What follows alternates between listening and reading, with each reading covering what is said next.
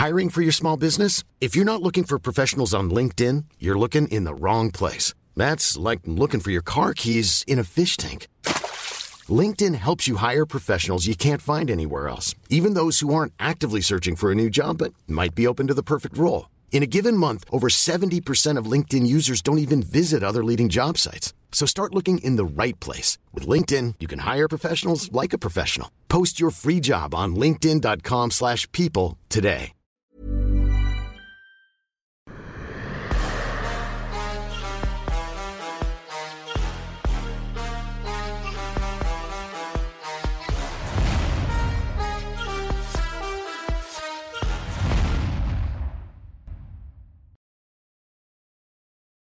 Bonjour à toutes et à tous, bienvenue dans King Energy. Bonjour le King, comment ça va en ce mardi 7 juin? Monsieur Guillaume, je vais très bien. Je vois que tu es, de M... tu, es tu es tout vêtu de MP. Exactement, et toi tout vêtu de Venom? Mhm. Alors, on- Écoute, ouais, on fait ce qu'on peut, on fait, on fait, on fait, on fait nos devoirs et on fait nos devoirs de, de. Exactement, exactement. Là, les actus sont chargées cette semaine et on va commencer par euh, une actu euh, intéressante hein, quand même. À 49 ans, Jérôme Le Banner faisait son retour dans la cage en MMA au MMA GP. Il s'est imposé par soumission au premier round. Toi, quel est ton retour sur euh, sur la performance de Jérôme et surtout quel le titre honorifique de capitaine du MMA Factory, Jérôme Le Banner, qui était en MMA et qui donc imposé en soumission? Les gens ne l'attendaient pas là. Très belle performance euh, de la part de Monsieur Jérémy. Donc, euh, faire ce, qu'il a fait, une soumission, un étrang- étranglement arrière hum, de cette manière-là, à son âge, c'est impressionnant. Euh, je, je ne vais pas enlever, il n'y a pas de crédit à enlever du tout sur euh, ce qu'il a fait. C'est impressionnant, on n'attend pas sur une soumission. Euh, son adversaire n'est pas un génie du sol.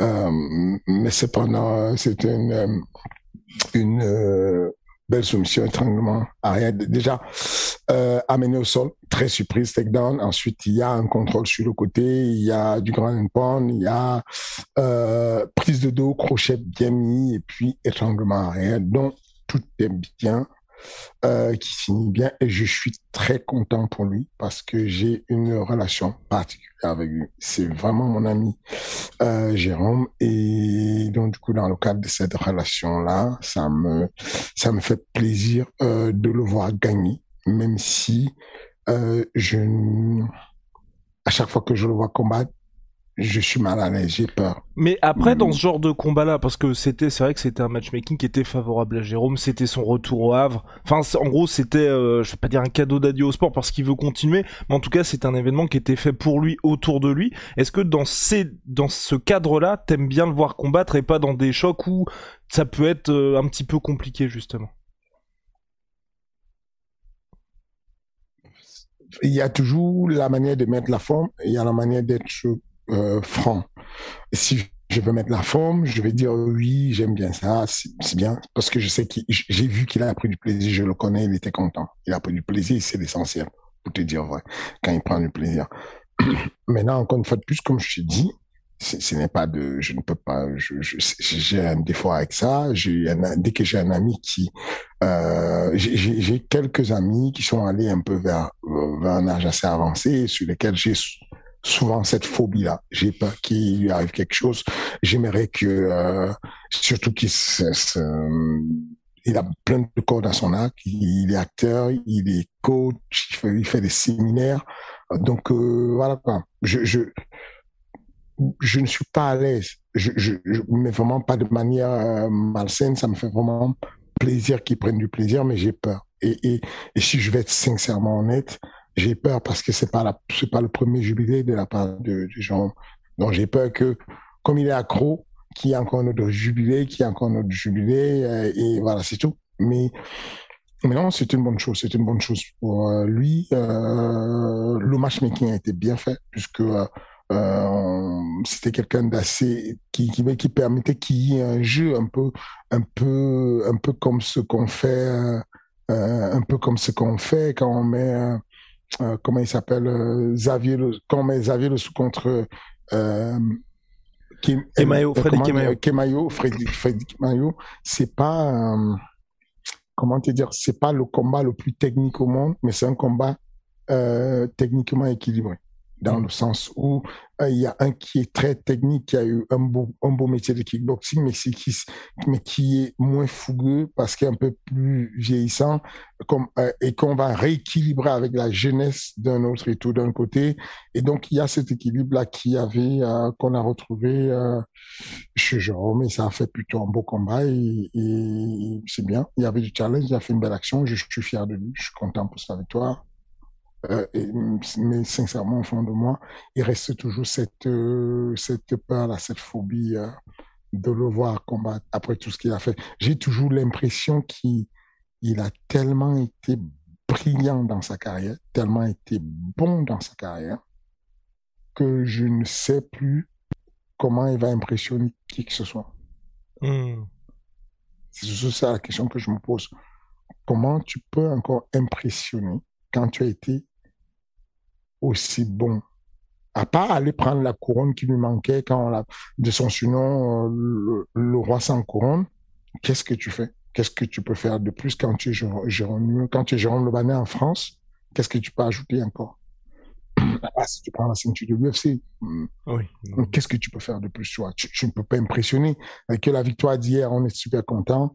On est impressionné par le rapport de l'âge et de ce qu'il fait mais de manière globale dans son palmarès global des, arts martiaux, je trouve qu'il a, il a tellement été très haut que euh, euh, on n'est pas surpris qu'il fasse ce qu'il fait là finalement. Ouais, complètement. Je sais pas ce que tu en penses toi. Ah bah si, je suis entièrement d'accord avec toi. Là, je pense que c'est des combats, euh, c'est bien pour lui parce qu'il y a la reconnaissance en France. C'est des petits combats ici et là, mais surtout on va dire pour cocher la casse plaisir parce qu'à mon avis, je pense, euh, je n'en ai pas parlé directement à Jérôme de ça, mais à mon avis, il y a plus la volonté, on va dire. Bah, de toute façon, si, il, avait déjà dit ça, d'être en compétition au plus haut niveau, parce qu'il sait que ça c'est derrière lui. Il est plus au glory non plus en pied-point. Donc là, aujourd'hui, à mon avis, c'est vraiment des combats pour se faire plaisir. Là, on l'avait dit au début en préambule, c'était au Havre, donc c'était aussi pour lui. Donc je pense qu'aujourd'hui, c'est plutôt faire des combats ici et là qui lui permettent lui de briller et puis de, bah, de se faire plaisir avec son public, parce que ça reste une superstar, Jérôme Le Banner. Voilà. On avance? Est-ce qu'on avance? Oui, on avance. let's, go. Alors, il y avait aussi la victoire de Benoît Saint-Denis face à Niklas Stolzer. Bon bah voilà, soumission au deuxième round. Euh, c'était attendu. Benoît Saint-Denis était légèrement favori. Les compteurs sont ouverts chez les lightweight. Déjà, toi, comment l'as-tu trouvé physiquement dans cette catégorie de poids On a vraiment l'impression que c'est qu'il a trouvé sa catégorie là à l'UFC. Très bien. C'était, c'était fantastique. Il était bien physiquement et mentalement. Mentalement, il n'a jamais déçu. Et encore pire, quand tu entames un combat avec une ouverture aussi grande sur la, la, la, la pommette, bah, il ne s'est même pas posé de questions. Il n'y a pas eu un doute dans sa tête et tout. Euh, et il a fait, il a déroulé le combat gentiment et, euh, et il a finalisé gentiment. Donc, euh, franchement, il était brillant. J'ai trouvé sa performance brillante. J'ai trouvé euh, euh, son discours à la fin euh, brillant. et puis, je n'ai pas bien compris le call en gros, ce qui se passe, c'est déjà, ouais, moi aussi, très bon anglais en plus pour BSD, ce qui fait plaisir toujours pour les combattants français, parce que là, vous vous ouvrez le marché américain. En plus, c'est une bonne histoire, Benoît Saint-Denis. Donc, le problème, c'est qu'il se marie une semaine avant l'UFC Paris. Et comme il a dit qu'il avait envie de se mettre une caisse aussi le jour de son mariage, c'est compliqué pour lui d'être là à l'UFC Paris. Mais apparemment, selon son management, il y aurait quand même des petites volontés d'être présent sur l'UFC Paris. Donc, on ne sait pas comment ça va se faire, mais en tout cas, lui, il a dit qu'il aimerait bien être à l'UFC Londres, le 23 juillet prochain. Moi, ça me paraît peut-être un peu court au regard de la coupure, non? Moi aussi. Je trouve que juillet, ça fait proche. Après, je ne sais pas quel, quel est le mandatory qu'on lui a donné, quel est le, le, le, temps de récupération qu'on lui a donné, le repos forcé. Mais en tout cas, je pense que euh, je me pose la question si jamais il s'entraîne bien. C'est-à-dire il s'entraîne bien. Non, il fait une belle prépa. Ok. Il va, il s'est fait une cuite. Le jour de son mariage. Ouais. et il combat sept jours après. Sérieusement, est-ce qu'il y a, est-ce que c'est un handicap? C'est pas ça. Moi, je, parlant. Moi, je, pas techniquement, mais je pense que ce qui est handicap, c'est qu'à mon avis, la semaine, je ne me suis encore jamais marié, donc je ne sais pas, c'est que la semaine avant le mariage, t'es plus focus sur ton mariage que sur ton combat. À mon avis. Oui, et, en gros, moi j'espère qu'on le verra sur Paris. Bah, j'espère aussi, parce que ce serait une occasion manquée. Quoi. Voilà, il a fait une très belle performance. L'UFC ne vient pas souvent en France. Il a fait une très belle performance. Euh, donc, il laisse le matchmaking avec l'image de ce dernier combat qu'il vient de faire, avec un finish bien. Euh, il se retrouve à Paname. Moi, si je, pouvais l'encourager, je, enfin, si, mon avis était demandé, mais il n'est pas du tout demandé, son manager est très bon et il sait de quoi il parle. Euh, si mon avis était demandé, je dirais juste un truc. Débrouille-toi. On s'entraîne bien. Une semaine avant l'entraînement, euh, une semaine avant l'événement, tu me donnes une séance d'entraînement par jour. Une seule séance pour un petit rappel pour maintenir un peu ce qu'il y a. Ensuite, le jour du mariage, tu t'es fait ta cuite. Tu, euh, j'ai jamais pris une cuite, je sais pas ce que ça fait comme effet. Mais, même pour manger, même pour manger le repas du mariage. Ah, ça, c'est chaud quand même. Hein. Mais pourquoi tu manges un gâteau? C'est bon. Attends, il y a le gâteau, il y a tout. Ah non, non, c'est toute la journée. Hein. C'est compliqué. Hein. Ok. je, je, je, je, ne me mettrai pas à sa place. Je ne sais pas quoi. Je ne saurais pas. Euh, je ne sais pas. Mais je sais juste qu'en tout cas, euh, c'est une belle opportunité. Je l'aurais bien vu dessus, tu vois. Je, je, mmh. l'aurais bien vu dessus. Et, et, en tout cas, de toutes les façons, euh, si, si, si, si jamais il est c'est pareil, c'est une très bonne chose.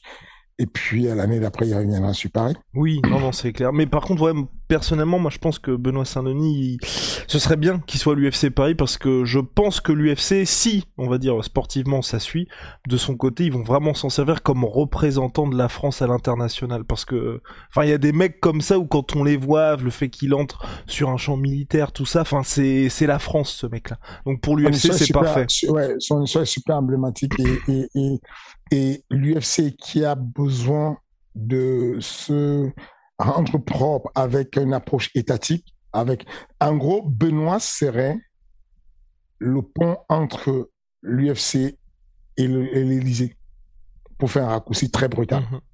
Mm-hmm. de la même manière que, euh, euh, sans comparer les deux styles, euh, comment il s'appelle celui-là qui était l'ami de Trump? Colby Covington? Voilà, sans comparer les deux styles, euh, parce que Benoît, il est, il est sobre, il est posé, il est calme, et Covington, c'est un fou. Mais en tout cas, Covington était un peu l'espèce de pont entre la Maison Blanche et puis, euh, et puis euh, l'UFC. Je pense que Benoît a ce truc-là qui est très hum, militaire, galien, qui est un peu le représentant de l'État pur. Complètement, des institutions. Voilà, les institutions. Et on sait que, on sait combien de fois l'UFC traite bien les, combattants de l'UFC qui ont été Marines. Et donc, du coup, ou Navy 6. Et, lui, il représente un peu ce qui est le Navy 6. Et pour eux, c'est une belle image. C'est très beau. Par exemple, Brian Stan. On avance avec la victoire d'Alexander Volkov, monsieur, face à Rosenstruck. Tu avais bien pronostiqué avec la victoire d'Alexander Volkov qui n'est pas contre des retrouvailles avec Cyril Gann. Donc euh, il y a peut-être deux questions en, en un. Déjà première, c'est la performance globale de Volkov, toi, qu'en as-tu pensé? Est-ce que tu t'attendais quand même à ça ou pas? Oui, mais j'avais peur. Je ne m'attendais pas à ça à 100%. J'espérais ça, mais j'avais peur pour lui. Comme je l'espérais contre Tom de Aspinal et je me suis trompé. J'espérais vraiment qu'il nous présente ce grand jour, ce qu'il a, ce qu'il a. Mais euh, euh, comment dire, j'avais toujours cette crainte-là de me dire, comme il a perdu deux combats, est-ce que euh, ce n'est pas le début de la décadence? Est-ce que ce n'est pas la fin? Est-ce que ce n'est pas le début de l'amour de Tony Ferguson, tu vois, qui va souvent perdre et tout, tu vois? Et, et le voir revenir, surtout le voir revenir quand il est touché. C'est pas que tout se passait bien, que l'autre était inoffensif. C'est qu'il y a eu une rébellion de la part de Gianzino, il a été touché, machin, et derrière, il est revenu foudroyant avec une, une, droite en ligne et tout, et derrière ça, tout s'est déroulé, et là, il a accéléré, et, il, a, il a tué le game. Donc, euh, belle performance. Euh, je suis content pour, euh, pour, pour ça, pour ce retour-là, pour lui, parce que j'aime beaucoup la personne. Euh, et puis je trouve que je pense que, enfin, c'est celui que je souhaitais qu'il y ait en tout cas. Euh, pourtant, je, connais les deux. On a, on a affronté les deux. Cyril a affronté les deux, en tout cas. Euh, aujourd'hui, qu'est-ce que je pense? Est-ce que les retrouvailles, qu'est-ce qu'il entend par retrouvailles? J'ai pas tout compris en fait. Bah, en gros, il serait, on lui a posé la question de, du prochain combat pour lui. Il a dit qu'il était pas trop trop chaud pour Derek Lewis dans un premier temps, mais c'est surtout Cyril Gann qu'il aimerait bien affronter à nouveau parce qu'en gros, pour lui, le combat contre Cyril Gann était un combat serré. Oui, mais là, c'est fini puisque euh, puisqu'il a dit que il, a il a dit ça. il a dit pour Paris. Il entend qu'il y a des gens qui vont combattre à Paris. Hmm. Est-ce qu'il souhaite avoir le vainqueur de ce match-là ou est-ce qu'il veut serrer dans l'absolu? Je ne suis pas sûr d'avoir tout compris. En tout cas, euh, bah, je pense qu'il aurait dû faire un call plus puissant que ça, quoi. Un call qui peut l'amener vers. Mais c'est ça, mais je trouve ça bizarre, Volkov. Enfin, je. Son, son, son, call chez Cyril n'est pas puissant, c'est pas mhm. un call de ouf, quoi. Bah, même. T'as perdu contre un mec et puis il recolle comme toi alors que le gars n'a même pas la ceinture. Euh, je sais pas. Mais en tout cas, euh, c'était un match euh, dur pour nous et je pense que ça pourrait encore être un match dur s'il y a ce combat-là.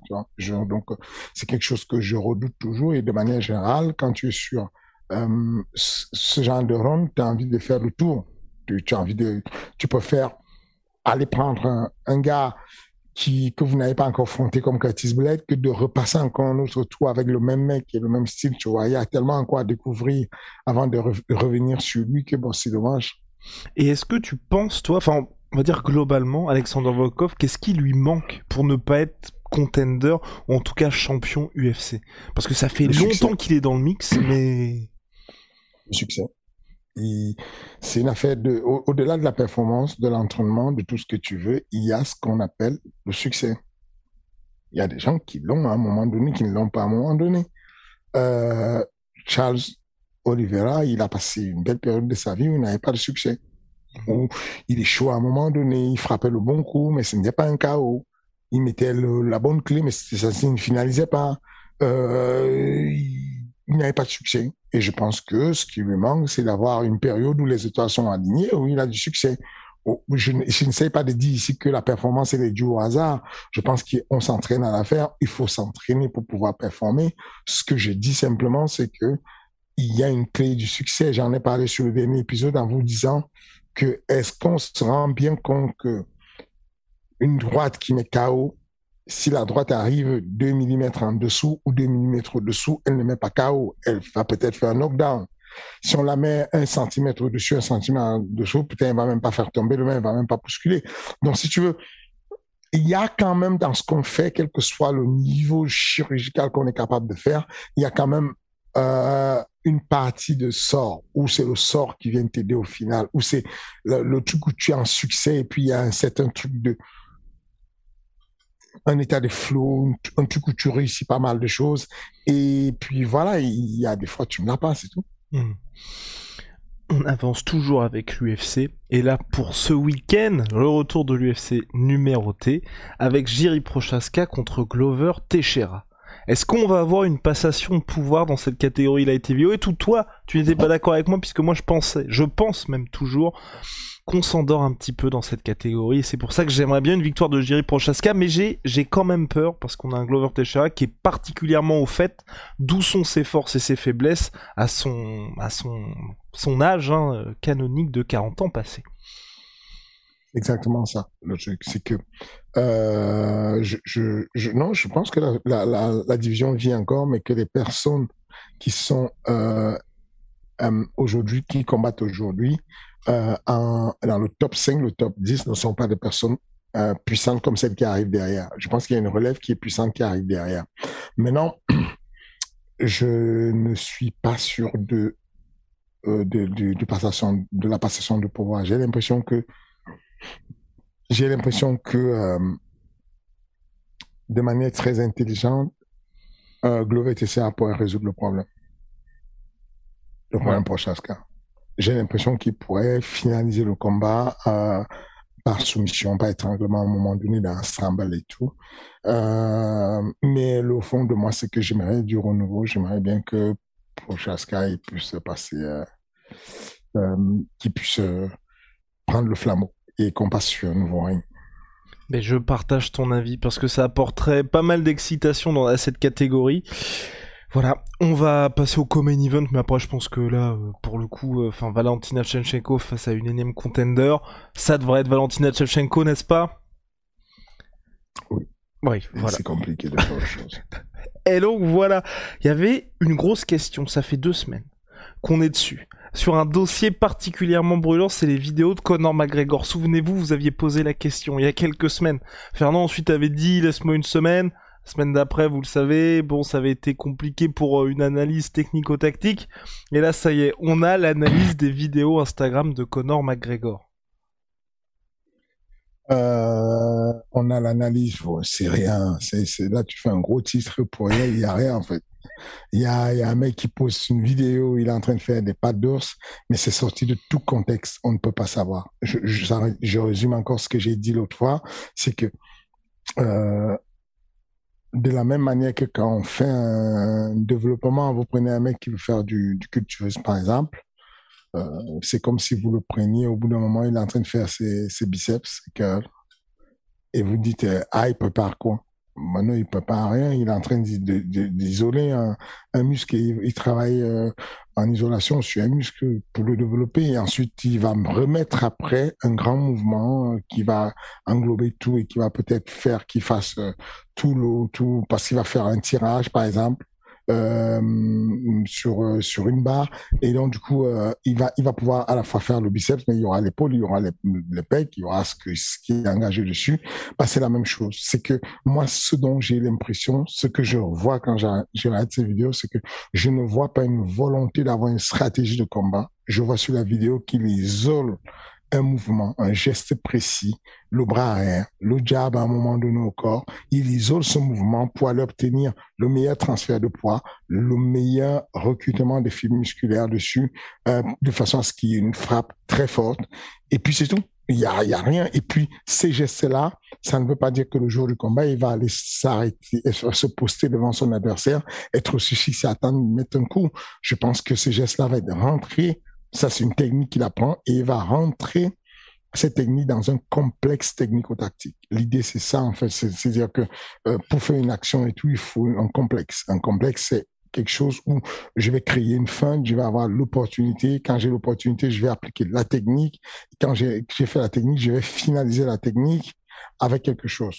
Ça, c'est le complexe technico-tactique. Donc, il faut, il y a plein d'éléments dedans. Et là, on sort juste un élément qui est euh, la, la, finalisation de la technique pure. En gros, on voit juste un mec qui frappe d'une manière et qui répète et qui répète. Moi, ça me donne l'impression d'un geste isolé pour pouvoir développer euh, la puissance de frappe sur les membres supérieurs.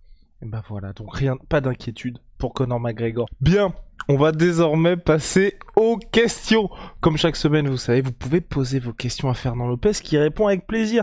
Je le rappelle parce qu'il y a certaines fois les gens disent mais, pourquoi vous faites ce choix de questions? Bah c'est simple en gros. On fait en fonction des questions qui sont posées par les gens, puis ensuite on va par ordre chronologique. Donc si vous êtes les premiers à poster, on posera vos questions en premier. Voilà. Donc question de Rémi G. Une petite question. A-t-on un espoir de voir Nassourdine combattre à l'UFC Paris? Ça fait longtemps que j'attends un de ces combats et ça fait longtemps moi aussi que j'attends le retour de Nassourdine Imavov. Il y a eu Whitaker contre Vettori qui a été officialisé. D'ailleurs, j'aimerais bien avoir ton, avis sur ce combat-là. Mais là, no news de Nassourdine. Je suis inquiet.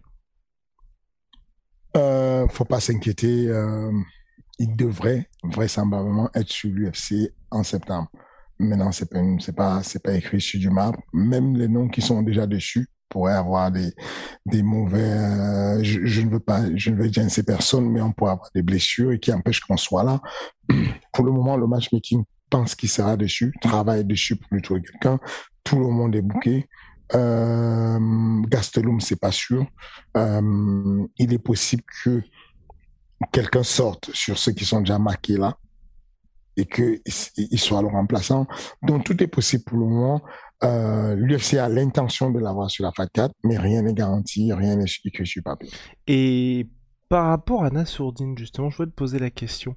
Aujourd'hui, moi, j'ai l'impression que Nassourdine est dans une position qui est pas très agréable pour lui, et je sais pas si tu es d'accord avec moi dans le sens où il est extrêmement dangereux, mais il a un déficit d'image aux États-Unis, ce qui fait que tous les mecs mieux classés, qui sont quand même assez connus, se disent c'est un bourbier parce que si on prend, il risque non nul qu'on perde et en plus face à un gars que les gens connaissent pas. C'est ça. C'est ça. Lui, euh, l'UFC va se retrouver en train de, de, de forcer quelqu'un à le prendre ou alors de signer quelqu'un de nouveau et c'est dommage. À part aller chercher un mec au Bellator mm. qui va venir entrer dans le top 10 de manière brutale et qu'on le fasse monter, euh, je sais pas comment ils vont faire. C'est que quel que soit ce qu'on va donner à Nassourdine, ce sera toujours pas assez puissant si ce n'est pas un top 10 de l'UFC. Euh, je ne dis pas que pas assez puissant parce qu'il est trop bon. Je dis pas assez puissant pour l'image de ce que nous on souhaite avoir. Aujourd'hui, euh, chacun visualise devant lui et il dit je veux un tel, je veux un tel et, et a envie de tomber vers l'avant. Du coup, euh, je, j'espère que tu peux pas vraiment forcer les athlètes à le prendre. Tu peux juste aller chercher un nouveau. Dès qu'il y a, dès que l'UFC est vraiment coincé et qu'ils veulent faire combattre quelqu'un, ils payent quelqu'un de nouveau, ils embauchent un nouveau mec. Hmm. Euh, donc, ça veut dire que là, concrètement. I'm Sandra, and I'm just the professional your small business was looking for. But you didn't hire me because you didn't use LinkedIn jobs. LinkedIn has professionals you can't find anywhere else, including those who aren't actively looking for a new job, but might be open to the perfect role, like me.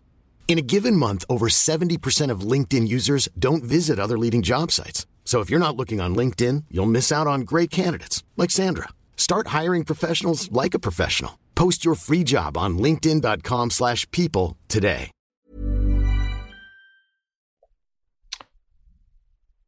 Il n'y a pas beaucoup de mecs qui vont dire euh, peut-être si l'adversaire de Bronson se blesse, euh, Bronson c'est un mec qui peut prendre n'importe qui. il n'a pas peur, c'est un très gros lutteur. Mais tous les autres gars sont un peu des styles des gars, ils ont un style qui pourrait les trahir. Bonson, il est solide, il est costaud. Ah, si jamais il y a une blessure de son côté, il va lâcher la feuille, il va laisser, il va mettre la, il va faire la passe à quelqu'un d'autre. Euh, mais là, c'est compliqué. Mm. Je, je ne sais pas comment on va résoudre ce problème, mais j'espère que le plus facile pour nous, ce serait que Gaston soit remis mm-hmm. et qu'il vienne sur Panam Série. Bon, après moi personnellement, euh, j'aurais aimé, j'aurais aimé un petit peu, un petit peu plus haut. Mais bon, mais bon, on va pas à Gastelum, ça reste un nom quand même intéressant. Tous ceux qui sont hauts ne veulent pas Marvin Vittori, ça a vraiment été un gros espoir. Il y a un moment donné où, où, le, où le, matchmaking m'a dit c'est ok, it's a go, il y a moyen. Et ensuite ils sont revenus, ils m'ont dit non, finalement il n'y a pas moyen, ce n'est pas un go. Euh, on va voir, on va voir. C'est compliqué. et, donc, et Vettori Whitaker, toi, t'en penses quoi de ce combat-là? Je pense que c'est un, un, bon match pour euh, Whitaker. Je pense qu'il va encore, il va gagner euh, sans beaucoup de complications. Je pense que Whitaker est un cran au-dessus. Mais et tu penses qu'il va se passer quoi alors après pour Whitaker? Parce que, enfin, lui aussi c'est le genre de mec là, il est dans une situation, c'est horrible parce, parce qu'il a perdu deux fois contre Adesanya et c'est pas comme si en plus il y avait une pression populaire comme Max Holloway contre Volkanovski où les gens ont envie de voir un troisième combat. Bah, tout ce qu'il va faire lui, tout ce qu'il peut faire, c'est c'est de prendre qui on lui donne je pense qu'on aurait demandé à UTK, tu vas prendre Nassoudine et tout. Il a dit, écoutez, si vous n'avez pas le choix, donnez-moi, je me prends pas la tête, tu vois. Euh, parce qu'il est aussi très fort, tu vois.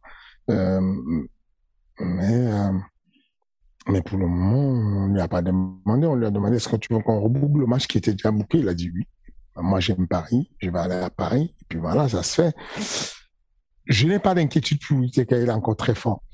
Il ne sera pas aux oubliés sous peut-être qu'il a perdu deux fois par le même. Il y a il n'y a aucun risque. Il est encore vraiment, il a encore la pêche, il est encore frais, il est encore jeune. Je pense que quand il va repartir pour un run et tout, euh, ça va le faire. Hmm. Deuxième question. Ah, sur, un espèce de mythe du MMA des sports de combat. De Amin KHL. Salut, une question pour le King. Est-ce que pour vous, quand un striker n'arrive plus à finaliser ses adversaires, il perd du pouvoir de KO, du niveau ou autre chose? Exemple de Wonderboy, Holloway ou Aldo, qui n'ont pas de victoire par KO TKO depuis plusieurs années alors qu'ils sont réputés strikers. Merci à tous les deux d'avance. Je ne pense pas qu'on peut perdre ça. Je dis encore que je donne beaucoup le résultat de la responsabilité de, de, de, de ce truc-là par le succès. Il y a des fois, tu as du succès, il y a des fois, tu n'as juste pas de succès. Je ne suis pas sûr qu'il y ait, je sais pas comment on travaille le chaos. Je ne sais pas comment, quelle serait la conséquence de la de,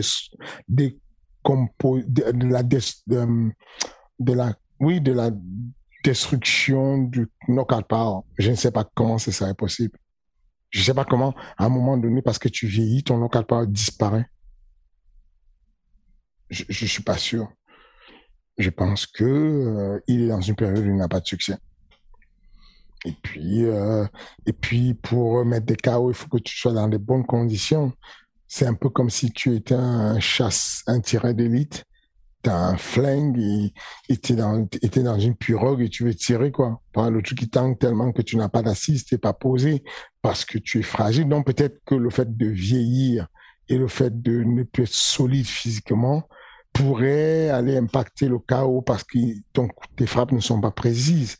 Mais sinon, euh, si on considère que c'est ça le cas, effectivement, tu auras besoin pour maintenir des frappes solides qui peuvent descendre le gars, tu auras besoin d'être assis, comme on dit en jargon euh, de la boxe anglaise, tu auras besoin d'être vraiment euh, ancré au sol pour pouvoir lâcher la plus grosse puissance.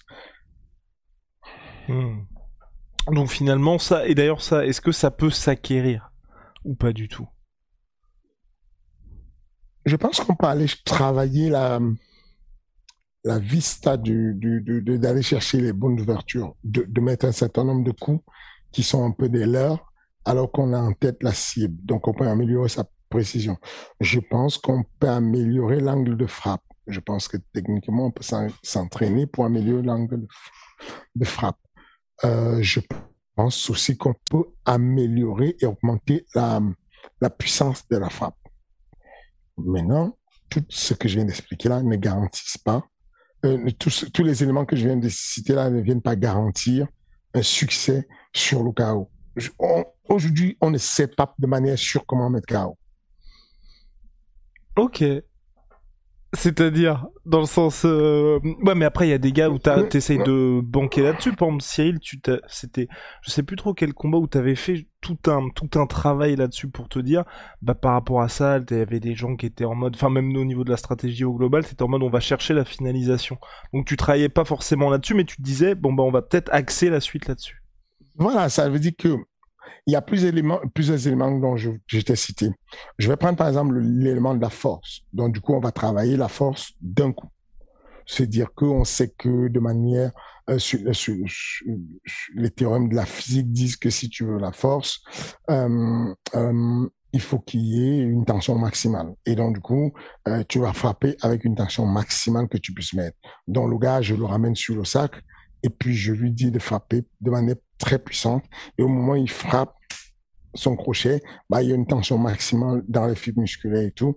Et on sait juste que le principe de développer de la force, ou en, ou en tout cas de la puissance, c'est d'insérer dans le travail un temps de repos, un temps de récupération, de façon à ce que chaque fois que tu frappes, que tu euh, sois en état de fraîcheur pour qu'il y ait une contraction, une concentration et un recrutement maximal de fibres musculaires. Sauf que si tu es un mec qui frappe avec beaucoup de volume et que tu mets beaucoup de volume, juste, bah, tu ne peux pas être dans, tu es sur ce qu'on appelle des efforts répétés. Si tu es dans des efforts répétés, tu t'éloignes un peu de la, de la force, tu t'éloignes un peu de la puissance.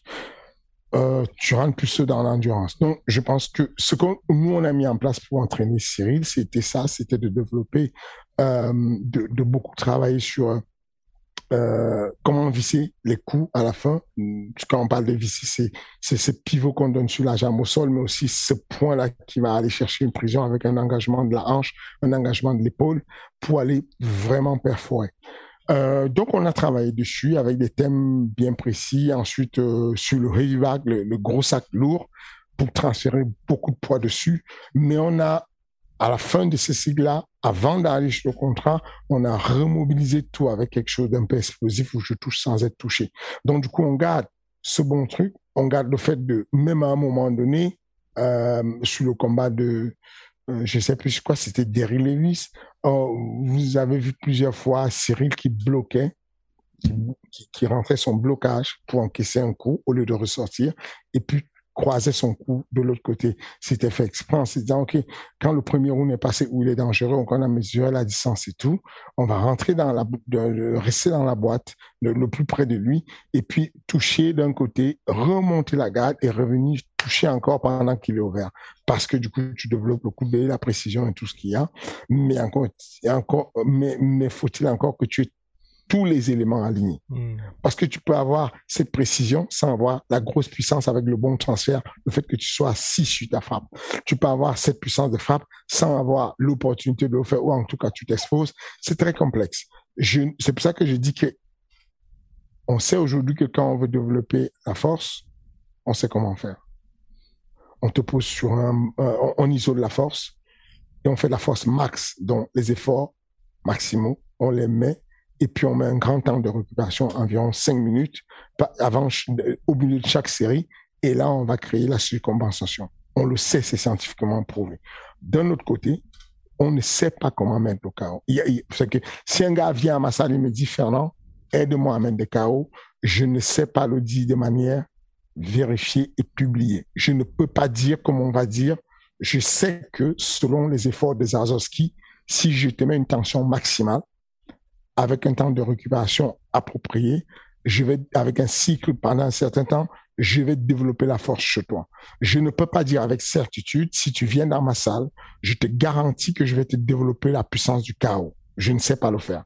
Je sais faire quelques éléments qui, selon moi, selon la, littérature, euh, selon la spéculation, portent à croire que ce sont des faisceaux d'indices qui amènent vers le chaos. Et ben voilà, très clair. Merci beaucoup, monsieur. Dernière question de SM. Insistes-tu donc, Fernand, à sensibiliser tes combattants aux critères utilisés par les juges dans un combat? Il y a encore pas mal de confusion de par les combattants surpris de perdre un combat, des commentateurs, des présidents comme Dana White ou Scott Coker. Euh, il y a deux éléments, c'est que effectivement, si on s'appuie sur le fait que tout le monde est surpris euh, moi, en tant que promoteur, des fois, je suis, j'ai le devoir de garder euh, mon, mon avis et de, ne pas euh, de rester dans la neutralité, mais au fond de moi, j'ai des gens que je souhaite qu'ils gagnent, ou en tout cas des gens que je vois gagner. Et puis, je me trompe. Euh, Dana White, ça lui arrive, où il dit, bah, c'est un vol, c'est pas possible, c'est un vol, parce que les gens ne le savent pas, mais Dana White n'a rien à voir avec la commission athlétique et des fois il est débordé, il ne peut rien faire. Euh, d'un autre côté, tu as euh, donc, il y a cette incertitude-là de la victoire. On ne sait pas comment s'applique, comment on, on, on détaille les points. Ça, je pourrais me dire, mais non, du coup, euh, c'est bon, je n'ai plus besoin de, les briefer dessus, puisque de toutes les façons, il n'y a jamais de vérité dessus. Mais non, il y a quand même un peu de vérité. Ça veut dire que on sait aujourd'hui de manière claire, si je dis, si je dis à mon élève, Là, tu es sur le dos. Ton adversaire est sur toi en grand pound, dans ta garde. Tu as fermé la garde, tu es là-dessus. Tu le frappes, il te frappe. Tu le frappes, il te frappe. Je peux dire, sans risque de me tromper, que la plupart des cas, la plupart du temps, on donnera la victoire du round à celui qui était au-dessus. Je peux dire aujourd'hui que, donc, quand tu tombes, en, en une seconde, je veux que tu aies deux réflexions une réflexion. Est-ce que ce mec, je suis meilleur que lui au sol? Si je suis largement meilleur que lui au sol, alors je peux fermer ma garde parce que c'est un piège que je lui tends. Je peux monter en escalier mes jambes. Je peux commencer à attaquer la clé de bras. Je peux repartir sur le triangle. Je peux partir sur l'homoplatage. Je peux enchaîner sur la clé de talon. Je peux enchaîner certain nombre de, soumissions parce que je suis meilleur que lui. Deuxième question, euh, enfin, deuxième option. Si je ne suis pas meilleur que lui, aussitôt que mes fesses touchent le sol, mes mains sont par terre, je commence à reculer. Le débutant pense quoi? Le débutant se dit, quand je tombe, il y a une pluie de coups qui arrive vers moi, je me protège le visage et comme ça, je vais, la panique, je vais me sauver de là. L'expérimenter, c'est que ça ne change pas la donne. Tu vas continuer à prendre des coups pendant toute la soirée. L'expérimenter, c'est que aussitôt que je tombe, mes deux mains au lieu de les utiliser pour me protéger, je me pose mes mains sur le tapis, je me mets à ramper vers l'arrière.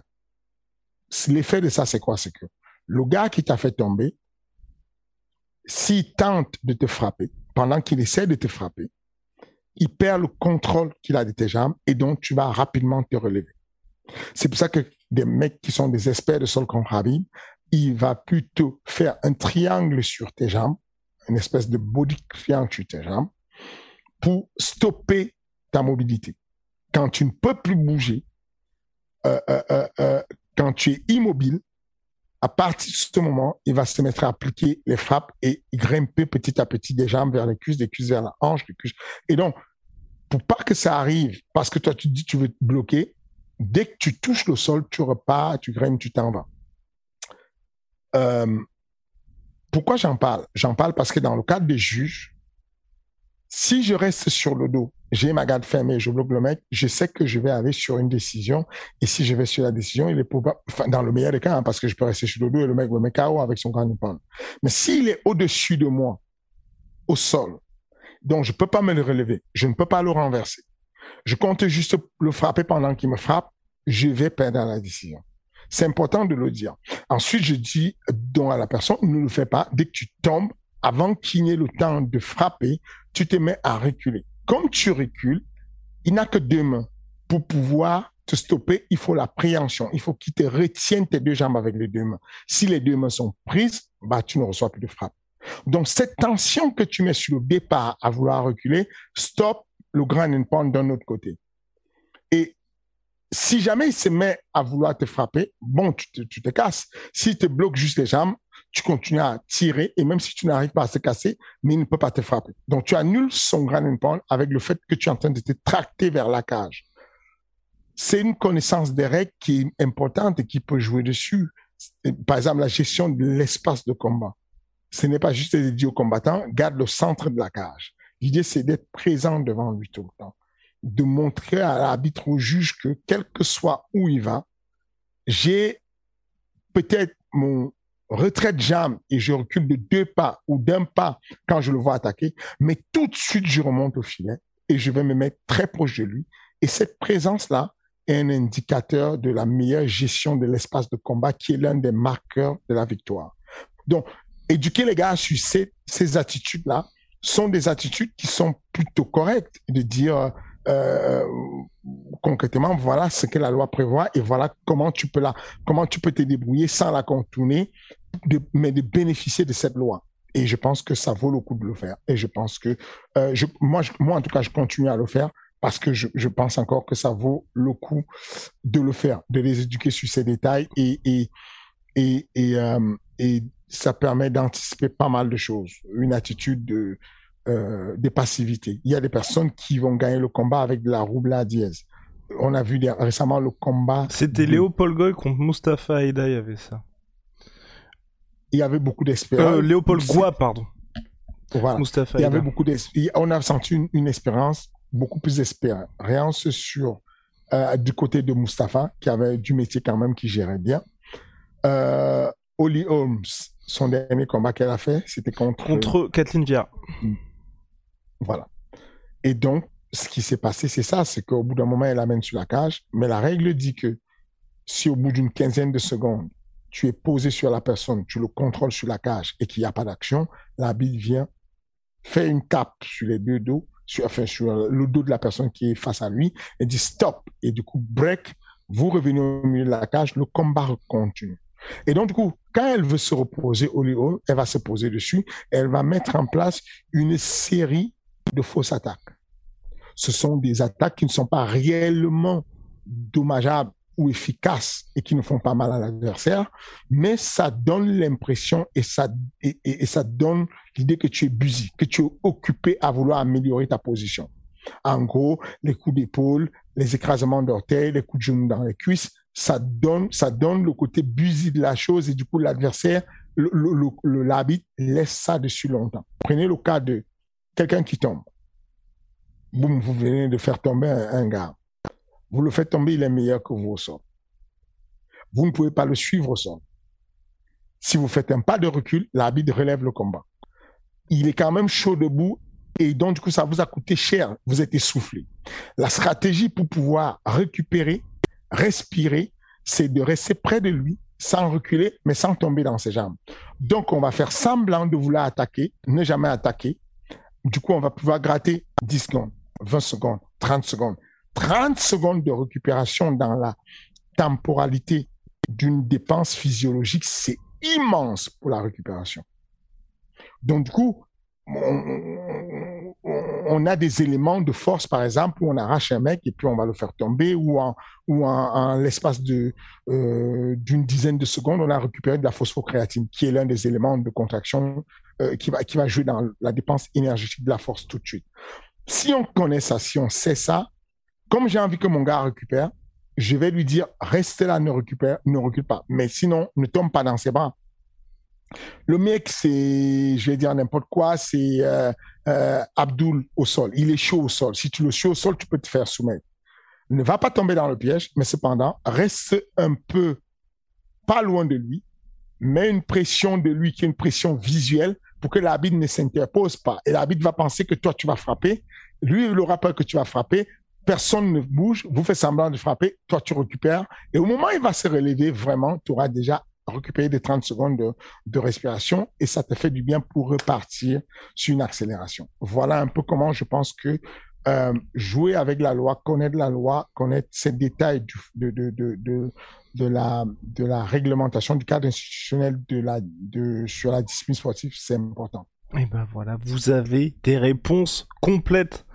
Monsieur, ben on va se retrouver la semaine prochaine, mais avant, Petit point réclame, mais pas des moindres. Dans 19 jours, 18 jours maintenant, le 25 juin prochain, Ares Fighting Championship Volume 7, Abdul Abdouragimov contre Karla Moussou. Ça va avoir lieu. Il y a aussi un autre title fight avec Ahmed Salamov. Il y a aussi pas mal de prospects, pas mal de chocs franco-français. C'est au Dôme de Paris comme à chaque fois. Et puis, euh, je crois, je crois qu'il faut se dépêcher parce que là, les gens commencent à, commencent à se rendre compte que ça approche. Yes. On est plus proche que jamais. Euh, donc, euh, ah bah prenez les places tout de suite, n'attendez pas. Euh, le 25 juin, ça va être. Enfin, je suis tellement excité. Je, je... Je, je, suis excité. Non, mais ça va être la folie, hein, franchement, niveau ambiance et puis enjeu surtout. J'ai reçu, euh, j'ai reçu tout à l'heure, avant de commencer le, le, live là, j'ai reçu le, la vidéo du teaser de, de, de nos gars du teasing, euh, euh, Monsieur Morville euh, redit ceinture sur le montage et il nous a concocté un truc. Les déclarations de Kalamoussou sont énervées. Ok. Et Lazy King, en retour, ne fait pas dans la dentelle. Ce qui se sont parlé. Ce qui est surprenant. Échangé. Ce qui est surprenant. C'est ça. Les King, euh, d'habitude, euh, voilà. Donc, euh, c'est une affaire de, de, de qui est le King. Genre, euh, il y a eu, j'ai pas envie de spoiler, mais il y a une punchline dessus qui m'a, qui m'a tellement hypé, où Carl dit c'est mort, tu peux pas toi dire, tu peux pas, tu vois, tu peux pas dire ça et il lui dit si je veux, je le dis, qu'est-ce que tu vas faire? J'ai pas besoin de ta permission. C'est énervant. Ok. Et eh bah, bah, vivant le trailer en tout cas, et le 25 juin pour l'événement. Le lien dans la description et sur le commentaire épinglé. Le King à la semaine prochaine. Yes. Merci beaucoup. Euh, n'oubliez pas pour, euh, pour la sueur, un petit euh, like, un commentaire, la cloche. C'est toujours ça qui fait avancer le mouvement. Let's go. Merci, monsieur. eighty